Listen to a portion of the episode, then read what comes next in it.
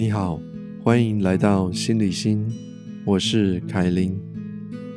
在我的工作中，我必须要接触到很多人生的黑暗面，很多令人悲伤的故事。这些让人悲伤的故事，确实跟主角的遭遇很有关系，但是也有很多令人悲伤的状况，跟主角本身的遭遇。没有关系。时常令我在内心叹息的是，他们对于生命的误解，令人悲伤。而今天要说的就是这样的一个故事。主角是个三十几岁的上班族，我们就用小丹这个名字来称呼他好了。小丹已经工作了十来年，他自认为是一个。尽本分的好员工，可是他不明白为什么每一次到了一个新的工作环境，都会有人对他不友善，让他很困扰。因为这种状况，他已经换了好几个工作，但是到后来，他依旧仍然跟别人处不好，不知道为什么自己老是遇到这样的事。他觉得生命很不公平，他怎么会那么的倒霉？当他进来看我的时候，心中充满怒气跟委屈，不知道自己会被困在这种情况多久。希望我能够帮助他找到答案。我问小丹，他的委屈跟愤怒已经持续多久了？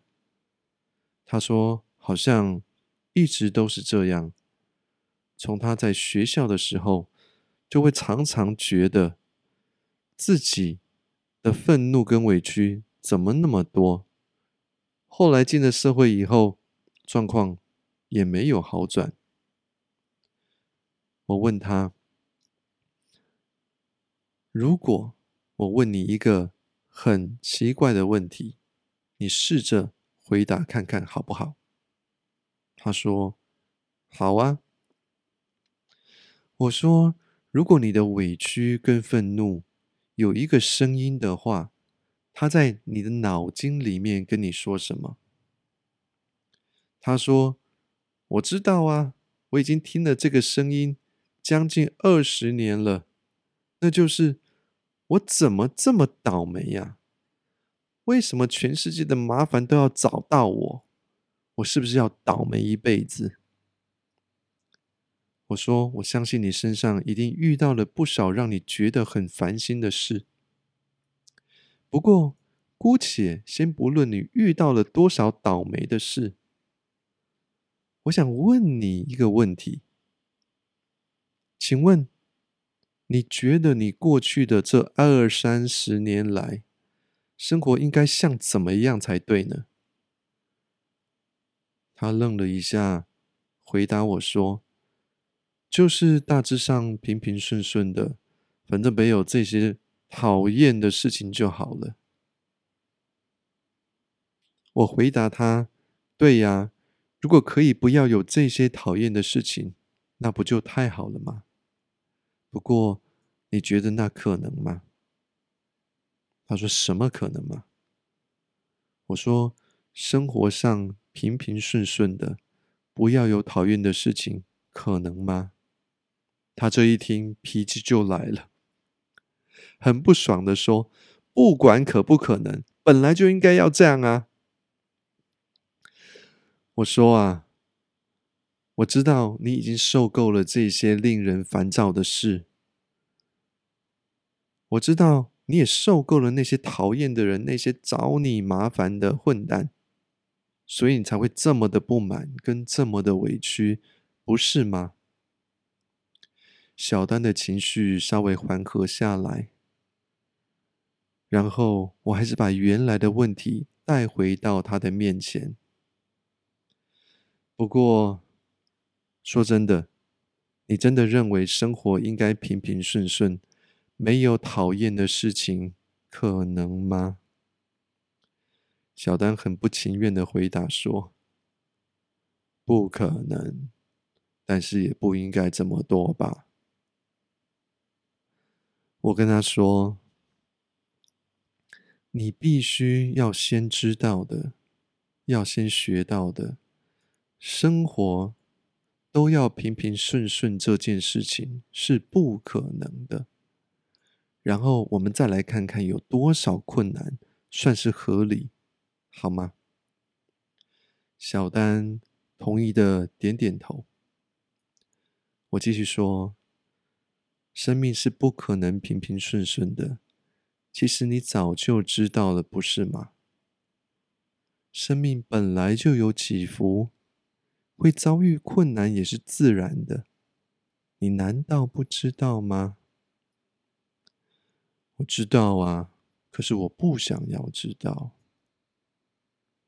对呀，那你有没有想过，你为什么不想知道？他说：“是因为我讨厌困难吗？”没有错，就是因为你讨厌困难，你受够了困难。不过，不喜欢困难这件事是很正常的，哪有人会喜欢困难呢？对不对？但是除了这个，还有一个更重要的原因。小丹的好奇心又被驱动了。他说：“什么是更重要的原因呢？”我说：“那个更重要的原因就是，整个世界都在欺骗你。从你小的时候所接收到的讯息，所接收到的这一些资讯，都在在的在让你误解，让你以为生活本来就应该要很平顺。”你不应该遇到困难，你也不应该有什么负面情绪，尤其是在现代商业的趋势下，几乎所有的商人都要你去买他们的产品来解决问题，马上得到快乐。你有头皮屑的问题，请买我们的洗发精；你有睡不着的问题，请买我们的按摩仪。也就是说。你所接收到的大部分的资讯，都在告诉你，你不应该感觉到困难，所以他们才能够卖给你这种暂时的快乐。而在大量的接收这些广告讯息的过程中，从以前的报纸、收音机、电视。到现在，充斥在我们生活的每一分钟的电脑、网络跟手机，还有街上满满满满的广告看板，这一些巨量的讯息，无形中将我们的人性给否认了，让我们忘记了我们其实是有情绪的。也认为生活中不应该要有痛苦的空间，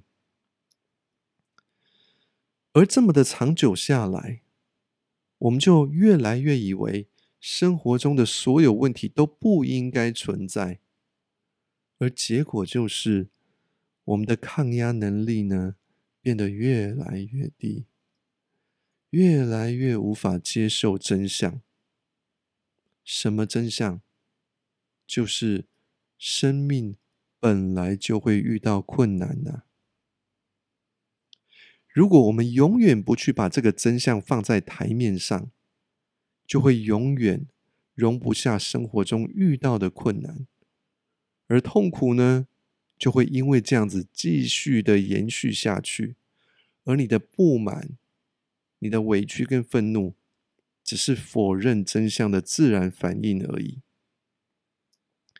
但是，如果你愿意把真相放在台面上，我们现在一起来看着，生命本来就会遭遇到困难这个事实，你的感觉会是如何呢？小丹停顿了一下，他露出困惑的表情。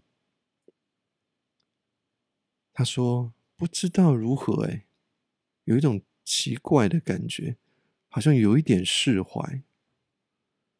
我说：“对呀，因为在这个时候，你终于接受了真相，而不是用尽你一切吃奶的力量去否定这个事实，去掩盖这个事实。这个就是我们今天的重点：生命本来就会遇到困难。”小丹笑了一下。给了我一个无奈的眼神，说：“那老师遇到困难的时候，我们该怎么办呢？你觉得我们该怎么办？”他说：“好像就是看着办，是吧？”我说：“没有错，我们就是要看着困难，然后接下来想一想该怎么办。”当你不再耗尽你全部的力量去逃避真相的时候，你终于到达了一个地方，你终于可以为你的生命开始负责。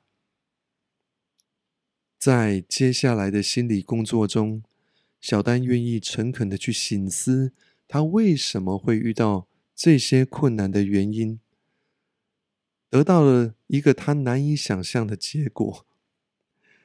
因为他发现了，不管他到哪里，其实啊，他讨厌的人都比讨厌他的人还要多。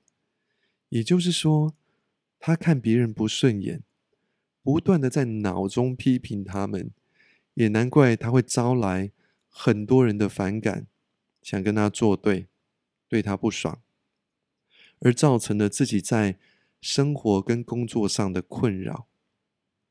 当他开始认真的去检讨自己的个性之后，他决心学习不去批评别人，甚至试着去看到每一个人有什么样的优点，而想办法呢，去从他看到的别人的优点，去跟对方应对。结果果然，小丹自然发现别人跟他的互动。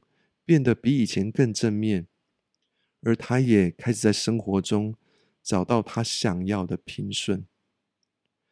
最后一次，小丹跟我联络的时候，他告诉我他的生活过得还不错。就算生活中偶尔会遇到一些困难，他也时常提醒自己：生命本来就会遇到一些困难，遇到了就好好。看着办吧。这是心理心，我是凯琳，我们下次见。